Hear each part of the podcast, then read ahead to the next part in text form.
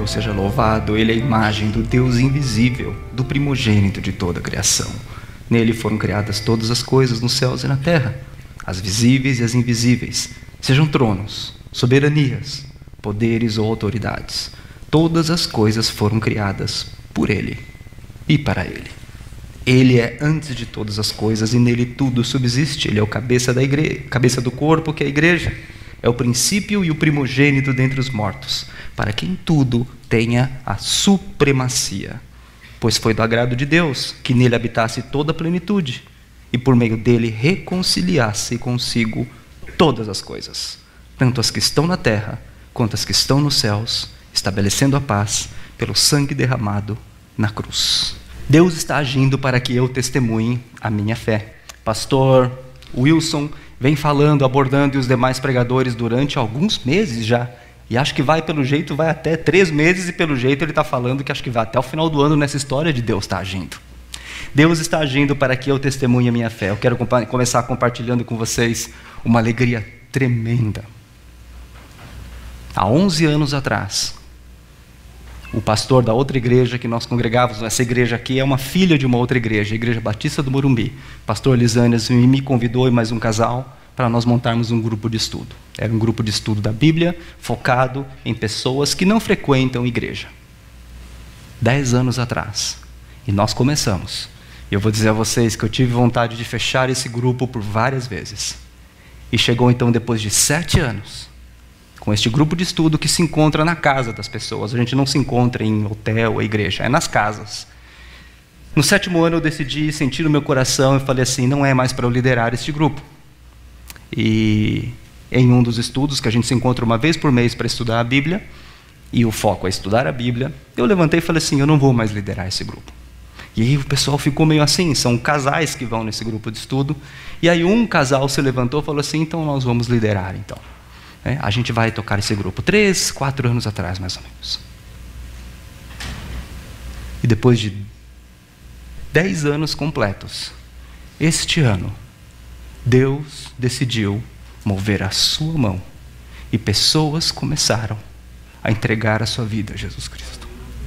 São pessoas que têm um nível de influência alto na sociedade. Nós temos grandes empresários, CEOs de grandes companhias globais, nós temos pessoas que trabalham no governo, influenciando com grande influência, com grande papel de influência no governo do nosso país. É um grupo de pessoas muito discretas, até pela própria posição que ocupam.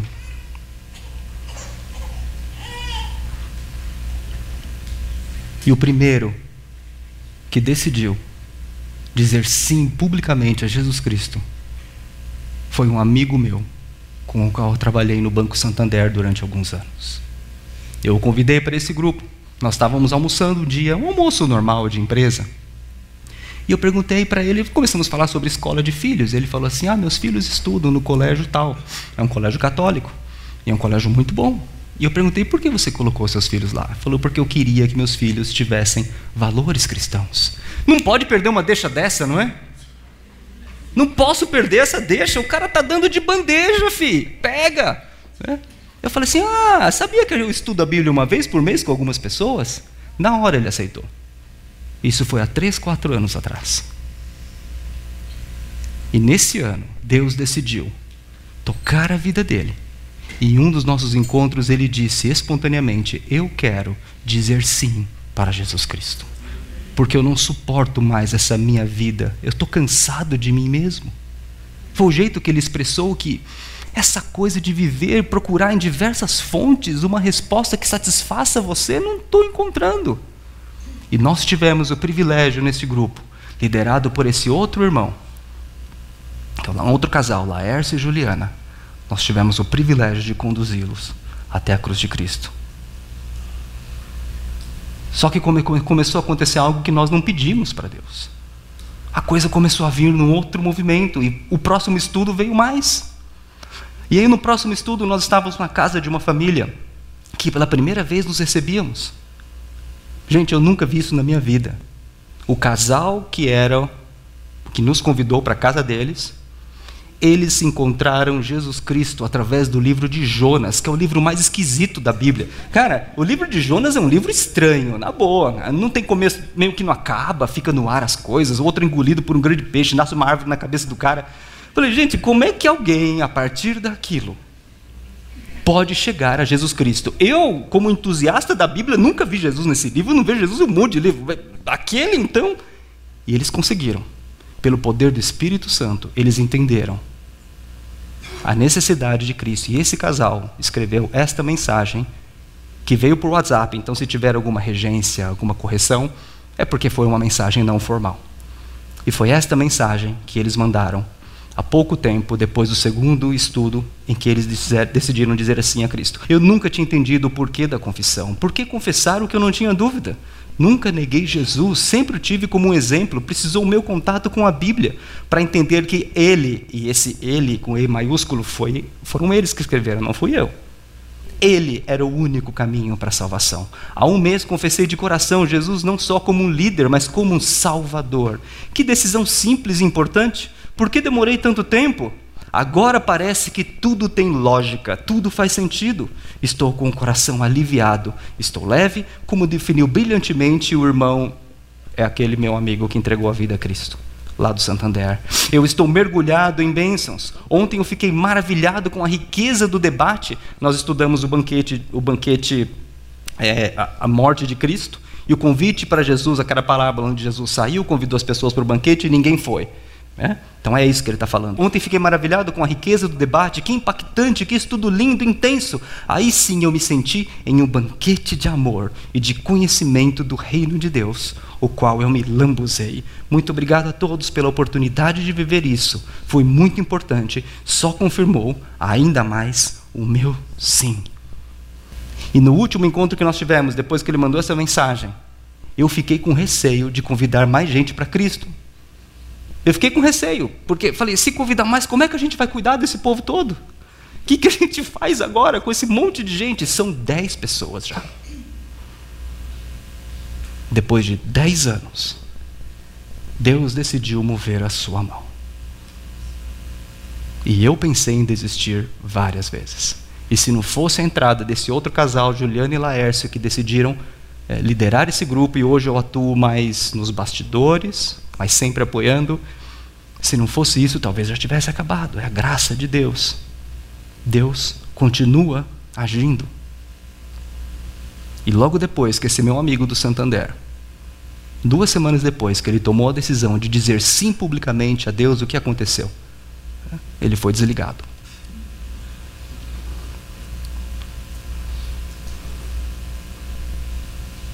Tudo isso estava nos planos do Senhor. Porque ele vai agora para essa fase. Deus vai cuidar dele. Tem que usar a minha vida para ajudar a discipular e cuidar a vida de outros irmãos. E ontem ele mandou um versículo para nós. Não mais eu, mas Cristo vive em mim. Eu já estou crucificado. Ouvir isso de alguém que tem dois meses que confessou publicamente a Cristo. Isso sim é algo que não tem preço. Não houve projeto nenhum na minha carreira profissional que me trouxe mais alegria até hoje. E uma segunda pessoa, uma amiga minha, que trabalhamos juntos também no Banco Santander, na semana passada, ela decidiu entregar a sua vida a Cristo, espontaneamente não vai durar para sempre. A gente não colhe o ano inteiro. Mas enquanto está acontecendo, vamos, vamos fechar contrato, não é? Vamos fechar contrato. Vamos pegar o que der. Deus continua agindo. Deus está agindo para que eu testemunhe a minha fé. E a pergunta que eu pensei, por onde a gente começa a abordar isso em tão pouco tempo, um assunto tão amplo? E aí então, lendo o livro de Christopher Wright, A Missão e o Povo de Deus, que eu ganhei de um irmão, o qual eu considero, eu me considero um discípulo não formal dele. Esse livro é muito bom, ganhei já faz algum tempo, e algumas abordagens que havia, eu tinha já sido alimentado por isso, mas dessa vez eu pude entrar um pouquinho mais a fundo. E essa pergunta é uma pergunta que ele próprio coloca: por que os primeiros cristãos eram invencivelmente apaixonados por testemunhar a fé em Jesus Cristo? Quando você pega os primeiros, mesmo os apóstolos, os doze apóstolos, ou mesmo os 72 discípulos que Jesus teve depois, esse, aliás, um desses discípulos passou, eles passaram por toda essa região que nós acabamos de orar no Oriente Médio.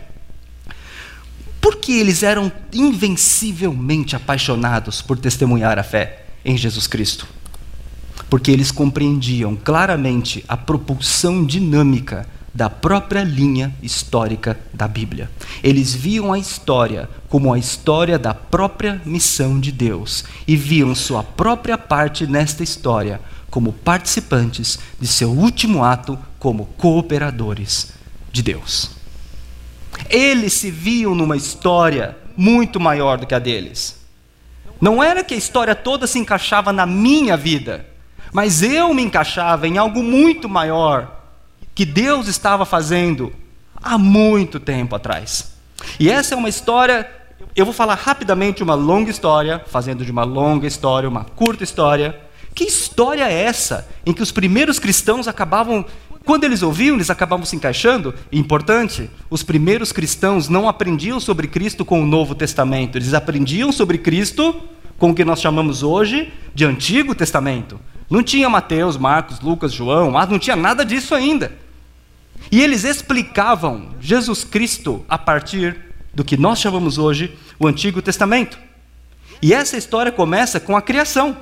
A Bíblia não diz respeito unicamente à solução do problema do pecado, ela começa com a criação e termina com a nova criação. Deus criou o mundo, o universo. Nós cantamos isso aqui, Claudine e toda a equipe de louvor. Eu falei uma música só, mas as músicas são brilhantes. Lembre-se de todas elas, porque elas são tudo que a gente cantou hoje. Deus criou o mundo, o universo e o ser humano foi a única criatura feita à imagem e semelhança dele.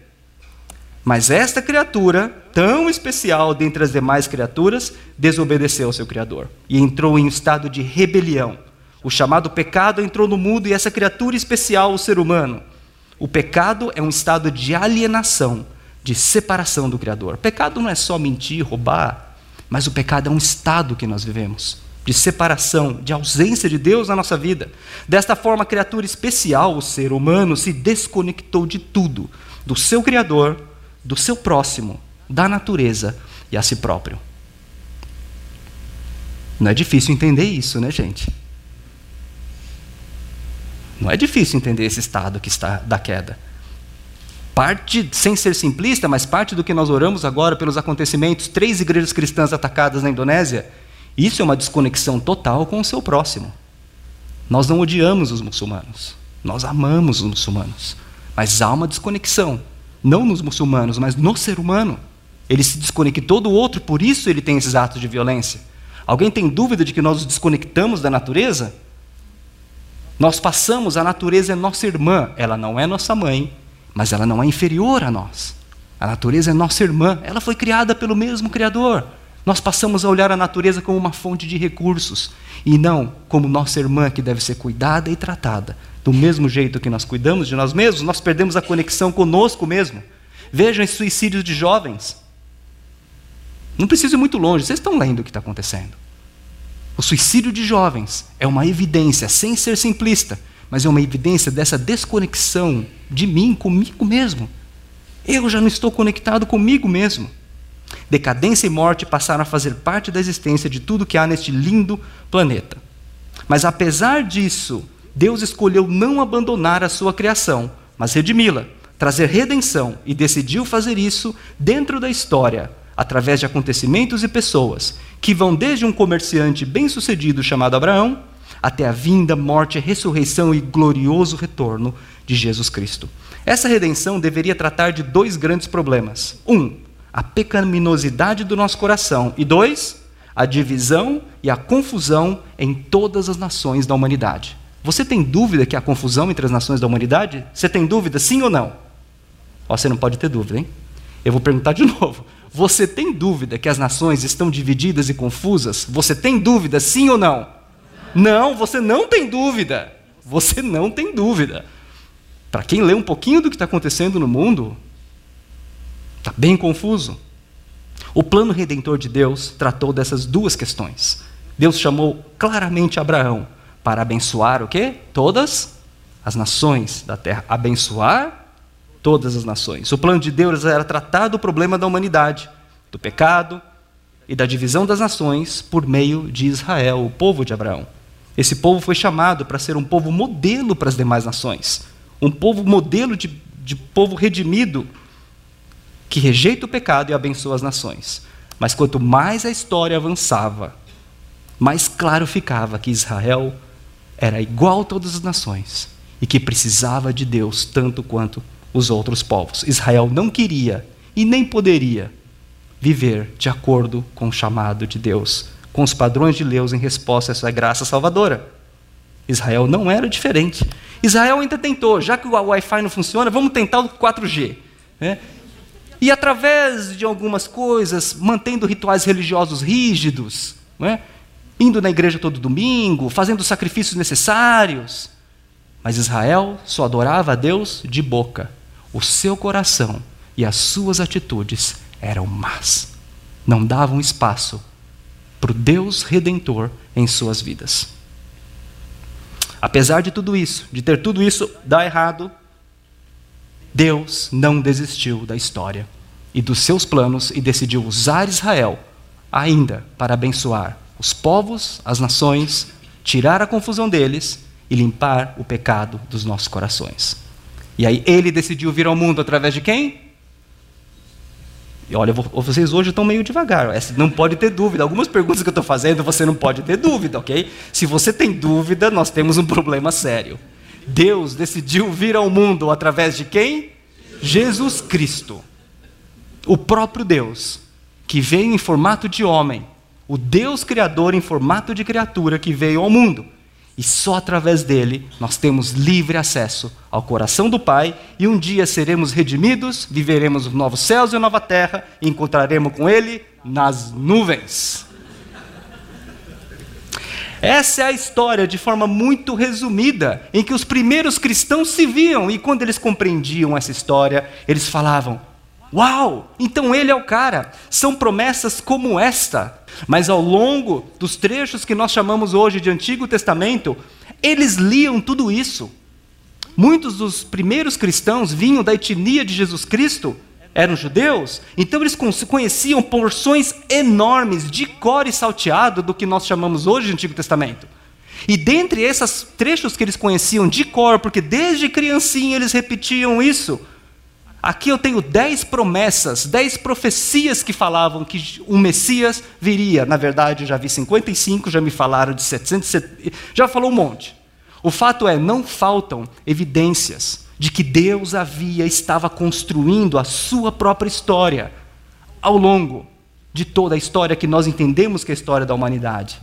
Mas acima disso é a história de Deus e o plano de Deus sendo implementado na terra. Jesus seria descendente de Davi, nasceria de uma virgem. Detalhes como ofereceriam até vinagre, ele seria vendido por moedas de prata. Havia detalhes claros e eles sabiam de tudo isso. E quando Paulo e os demais compreenderam que Jesus era realmente o Messias prometido, eles começaram a se ver dentro de uma história que era uma história muito maior do que a vida deles.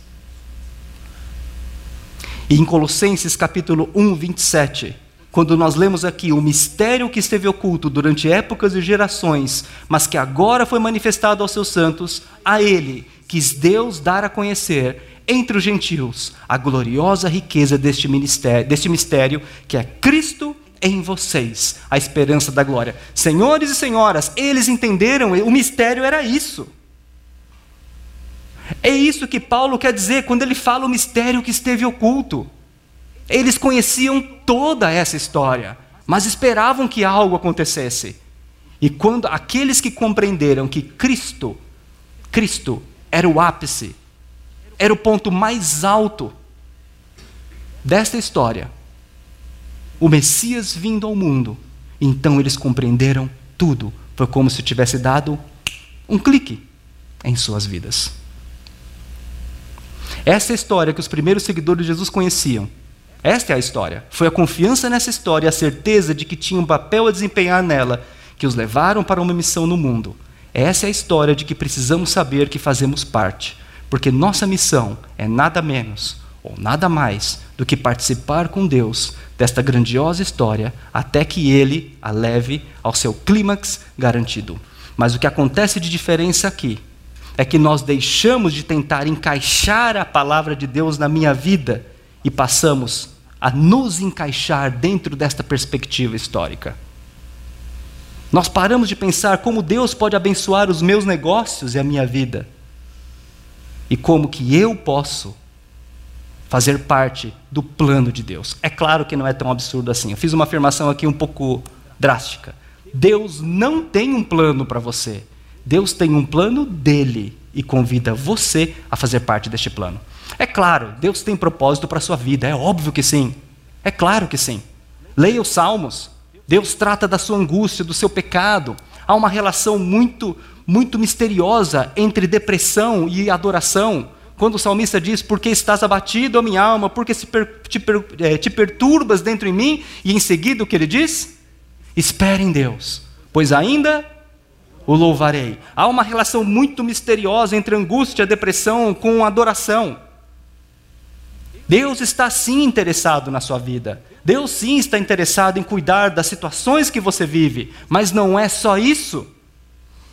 Eu orei de forma talvez ainda iniciante, ah, Deus tem um plano para a sua vida, Deus tem um chamado para a sua vida. De certa forma, sim. Mas com o passar do tempo eu comecei a entender que não é só Deus que tem um plano para mim. Ele tem o plano dele. E o plano dele vem desde o Antigo Testamento. E eu tento entender algumas coisas e eu faço parte deste plano que é dele. O risco que tem dessa história de um plano para você, um plano para sua vida, um chamado para sua vida, um chamado missionário para você, é que nós inconscientemente talvez começamos a pensar que Deus só existe por causa de mim. Deus só existe para atender os meus planos, ainda que eu ache que meus planos sejam deles. Isso é uma mensagem totalmente centrada no homem e não centrada em Cristo.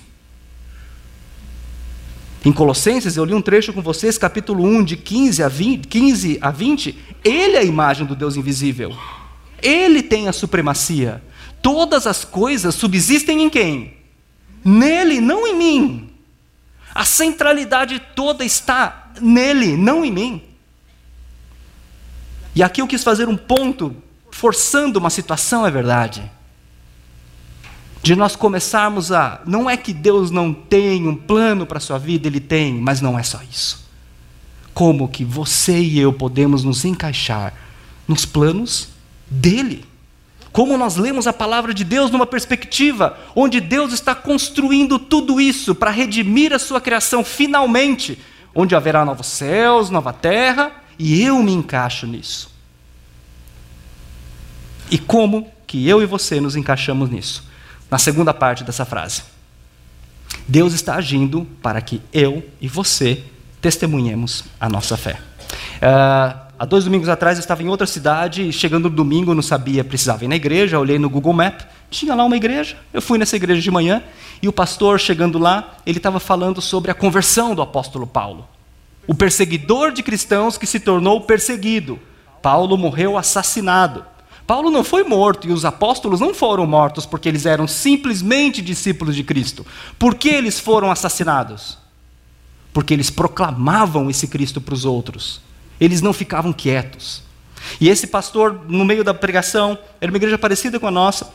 Ele falou assim: uma das primeiras consequências que teve na vida de Paulo e na vida daquele que disse sim para Jesus é o desejo de alcançar o mundo o desejo de falar desse Cristo em mim, para todas as pessoas que eu puder. Esta é uma evidência de uma transformação de vida. E em Colossenses, Paulo somente Paulo está dizendo a mesma coisa e esta é a mensagem que nós levamos às pessoas. E por meio dele, o quê? Re conciliasse consigo todas as coisas, tanto as que estão na terra quanto as que estão nos céus, estabelecendo a paz pelo seu sangue derramado na cruz. Cristo Jesus endereçou os dois grandes problemas que nós comentamos hoje: a pecaminosidade dos nossos corações e a confusão e diferença entre as nações. Nós fomos chamados para isso e o ministério da reconciliação. Nós oramos, cantamos aqui sobre reconciliar. Esta é a mensagem que nós levamos. A mensagem de que somente Cristo é o que pode nos reconciliar, primeiro com o nosso Criador. Não existe outra forma de reconciliar com Deus. Não existe. Somente por Cristo. Antes vocês estavam, versículo 21, separados de Deus, e na mente de vocês eram inimigos por causa do mau procedimento de vocês, mas agora ele os reconciliou pelo corpo físico de Jesus Cristo. Somente Cristo pode nos reconciliar, porque um dia fomos criados à sua imagem e semelhança, por isso também a palavra reconciliação, dentre outros significados que existem. Segundo, ele nos reconciliou com as pessoas. O primeiro desejo que você tem quando você começa a seguir a Cristo é o desejo de proclamar este Cristo na sua vida. Terceiro, ele nos reconcilia com a natureza. Nós passamos a olhar o que nós chamamos hoje de questões ambientais de um jeito muito diferente do que nós já olhamos no passado. E ele que nos conecta, nos reconcilia conosco mesmo, porque ele é o sentido da nossa vida. É ele que nos dá razão da nossa existência. Colossenses capítulo ainda no capítulo 1, versículo 28, nós o proclamamos advertindo e ensinando a cada um com toda sabedoria para que apresentemos todo homem perfeito em Cristo. Eu fiquei extremamente decepcionado com uma conversa de poucos dias atrás, muito decepcionado. Conversando com uma pessoa que vem à igreja, faz tudo, uma pessoa bem formada, e no meio da conversa eu virei para ela, ela começou a contar umas coisas, eu falei assim: olha, você precisa falar mais de Jesus Cristo. Você precisa proclamar Jesus Cristo para os seus amigos, para outras pessoas. E a resposta que eu tive dessa pessoa foi: é, Nomoto, né, eu tento falar de Jesus Cristo através das minhas atitudes, das do meu comportamento. Pausa. Esta moça, o nome dela não é S. Esta moça de 20 anos, uma indiana que mora numa comunidade onde os cristãos são minoria e outros grupos étnicos e religiosos são maioria. Esta moça, por ensinar a Bíblia para outras moças, ela foi sequestrada, sofreu estupro coletivo durante 12 dias, injetaram drogas nela e a venderam para o mercado de prostituição em Calcutá. Nós, da missão Portas Abertas, a qual eu sirvo ao Senhor e não sou digno de servir em algo assim, não sou digno. Nós conseguimos resgatar esta moça e trouxemos de volta para sua família. E assim que ela voltou, ela tentou se suicidar. Óbvio, né, gente? Compreensível. Ela tentou se matar por algumas vezes. Pela graça de Deus, pelas orações dos irmãos em todo o mundo, e por tratamentos psicológicos adequados, usamos todos os recursos que podíamos. Terapia, usamos oração, intercessão, tudo que estava ao nosso alcance. Hoje ela está recuperada e mandou esta mensagem para todos nós cristãos no mundo ocidental. Tiramos ela e a família da onde ela estava e ela não parou de proclamar, advertir e ensinar a todo homem e mulher a fim de apresentar todo homem e mulher perfeitos em Jesus Cristo. E esta foto é recente desta moça ensinando, advertindo, proclamando a palavra do nosso Deus para outras cristãs da idade dela, no outro vilarejo que ela mora agora. Ela é um exemplo. Fecha a pausa. Não deixe Satanás alimentar essa mentira em seu coração de que basta eu me comportar bem como um cristão e isso vale como testemunho. Não vale, não é o suficiente. A palavra de Deus é clara, proclamamos, advertimos e ensinamos cada um. Saia dessa zona de conforto. Se você acha que só ser um cara legal e estou fazendo o suficiente, não é. É importante, Claro que é. Mas veja, se nós temos irmãos e irmãs em Cristo que em situações de perseguição onde você pode perder a sua vida, Eles não param de proclamar, advertir e ensinar. Por que eu, num país livre como esse, deveria ser diferente?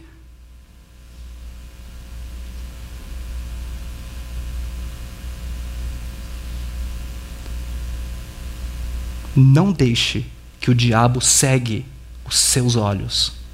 Não deixe que ele coloque você numa situação de mediocridade da fé.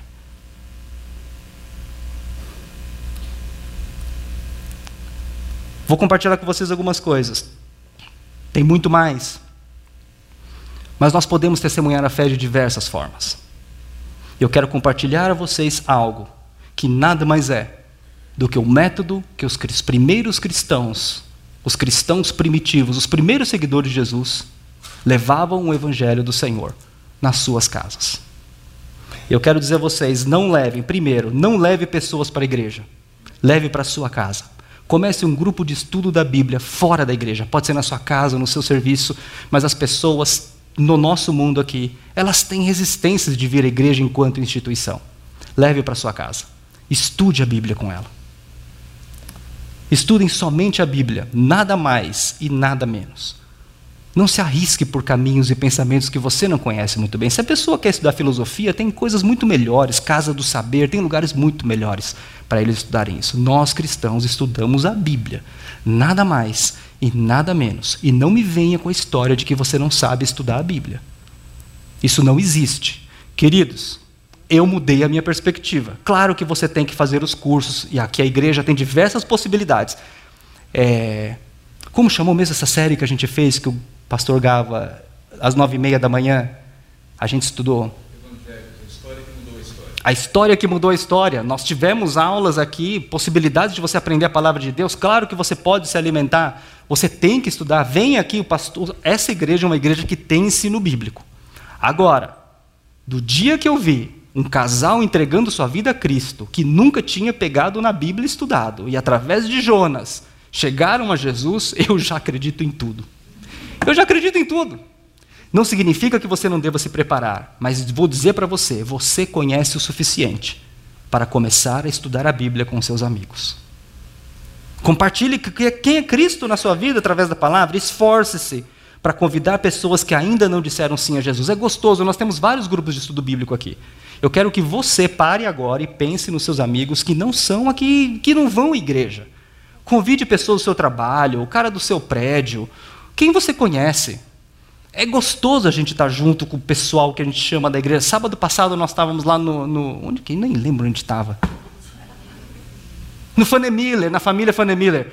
Estava lá com as famílias, os pais e mães dos filhos né, pré-adolescentes. Naquele momento eu comecei a me emocionar uma hora, eu fiquei tão feliz. Para quanto tempo eu não sentia parte de uma comunidade, de uma igreja, com pessoas que eu não preciso ficar escolhendo palavras para o que, eu penso, o que, eu não penso. Eu não posso falar tudo o que eu penso, mas, é, mas era bom, né? era muito. Eu me emocionei uma hora lá na casa de vocês. É gostoso, mas não parem por aí. Esforcem-se para convidar pessoas que não disseram sim a Jesus para o seu grupo de estudo. Fale sobre Cristo e não sobre comportamentos. Evita falar pode, não pode. Deus vai transformar a vida da pessoa. Fale sobre Cristo na sua vida. Ame mais as pessoas do que as discussões. Não tenta ganhar discussão. Né? Pessoas que não têm, não, não, não têm habilidade com a palavra e sequer disseram sim, vai vir às vezes umas coisas esquisitas. Acolha. Ame mais as pessoas. Não tenta ganhar discussões. Né? E por último, dedique-se à oração. Oração, oração, oração e os nomes virão à sua mente. Uma vez eu estava na minha, estava orando um dia à noite e me veio um nome e um trecho bíblico. Me veio o nome de um dos vice-presidentes de uma das empresas que eu trabalhei e um trecho bíblico, multiplicação dos pães. Falei, ok, senhor, então vamos lá. Dia seguinte eu cheguei, bati na porta na sala desse, desse vice-presidente. Falei, posso? E ele já tinha sido meu chefe há anos atrás, era um vice-presidente da área de marketing e comunicação. E o pessoal de marketing tem a cabeça mais aberta, né? não é que nem financeiro, cara. Financeiro. Por isso que é tesoureiro, o cara tesoura nossas grandes ideias. Né? Nós temos tantas ideias maravilhosas. E o cara vem, por isso que é o tesoureiro, ele tesoura tudo. Não, era o vice-presidente de marketing. Glória a Deus, ainda bem, né? Eu não ia falar de Jesus para o CFO, né? Você está maluco, cara? CFO só quer saber de Excel, né? quer saber de número. O cara não entende nada. Né? Fui lá. E eu abri a porta, falei, ah, eu já o conhecia, já tinha sido meu chefe. E falei com ele, ah, então, queria falar uma coisa com você. Ó. Sabe que às vezes eu faço umas orações assim? E ele começou a olhar para mim. E me veio uma palavra de Deus, assim, que eu queria compartilhar com você, que é a parábola da multiplicação dos pães. É, e conforme eu fui falando, ah, legal, ele foi levantando e fechando a porta da sala, assim, né, tipo, o que, que vai acontecer aqui? Eu compartilhei, falei assim, olha, eu, Deus colocou sua, o seu nome, a sua imagem na minha frente, eu lembrei de você, e eu resolvi falar desse trecho, né? Que você tem as ferramentas para multiplicar os pães. Você é o cara da comunicação. O que você comunica é muito importante. Você pode colocar mensagens muito positivas. Né? E era uma empresa grande, 50 mil funcionários. Só de funcionários, tinha 20 milhões de clientes. Eu falei, o que a gente colocar está nas suas mãos essa ferramenta. E eu acho que é isso que Deus quer dizer a você. Ele parou, falou: Olha, foi bom você ter vindo. Ele pegou um monte de papel picado e colocou na mesa assim. Eu estava escrevendo o discurso do nosso presidente, do nosso CEO, para o evento anual que nós teríamos. Ele começou a pôr tudo de volta. Eu queria ler para você para ver o que, que você acha. Como que a gente pode fazer com que esse discurso seja isso? Leve algo de bom para as pessoas. Óbvio que eu não esperava que ele colocasse o que nós estamos falando, óbvio que não. Mas aquilo criou uma ponte diferente entre eu e ele. Isso gerou uma possibilidade de mais encontros. Deixe Deus falar na sua vida, colocar nome de pessoas. Isso vale para todos nós. O pastor Gava tem compartilhado algumas experiências incríveis. E ele é pastor. Gente fala, ah, pastor, cuida de ovelha, não pega ovelha nova. Pastor Gava trouxe duas histórias maravilhosas esses dias. De como Deus está usando a vida dele. Para falar e proclamar e ensinar a todo homem. Deus está agindo sim o Senhor está agindo sim. E tudo está acontecendo para que eu e você testemunhemos a nossa fé. Quero pedir que o grupo de louvor venha aqui. Enquanto isso, eu queria que a gente. Vamos nos colocar de pé e ler esse versículo todos juntos.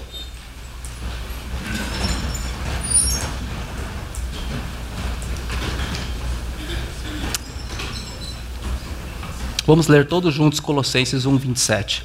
Nós o proclamamos, advertindo e ensinando a cada um com toda sabedoria, para que, que temos todo homem perfeito em Cristo. Para isso eu me esforço, lutando conforme a sua força que atua poderosamente em mim. Exige esforço. Ensinar as pessoas o caminho de Cristo exige esforço. Você vai ter que abrir espaço na tua agenda. Vai ter que priorizar coisas, deixar de fazer coisas para fazer isso. Talvez você deixe até coisas legais que você possa fazer no seu tempo livre para poder ensinar as pessoas.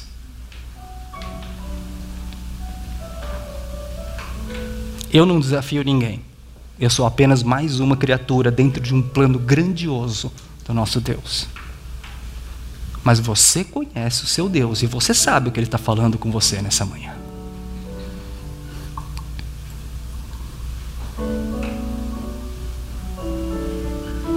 Se você tem vivido uma vida achando que dar somente atitude, se comportar bem é o suficiente, eu quero dizer a você que não é. A palavra de Deus diz que não é. Se você tem visto pessoas depois de anos de investimento, pessoas entregando a sua vida a Jesus Cristo, dizendo sim publicamente, você sabe a alegria que nós temos. Você sabe a alegria que é de ver as pessoas tomando a decisão mais importante da vida delas, porque isso define toda a existência. Queria que você tivesse um momento a sós com o Senhor. Assuma um compromisso com Ele hoje. Você e Cristo assumam um compromisso diante desta deste versículo que nós lemos. E deste tema de hoje que Deus continua agindo para que eu testemunhe a minha fé.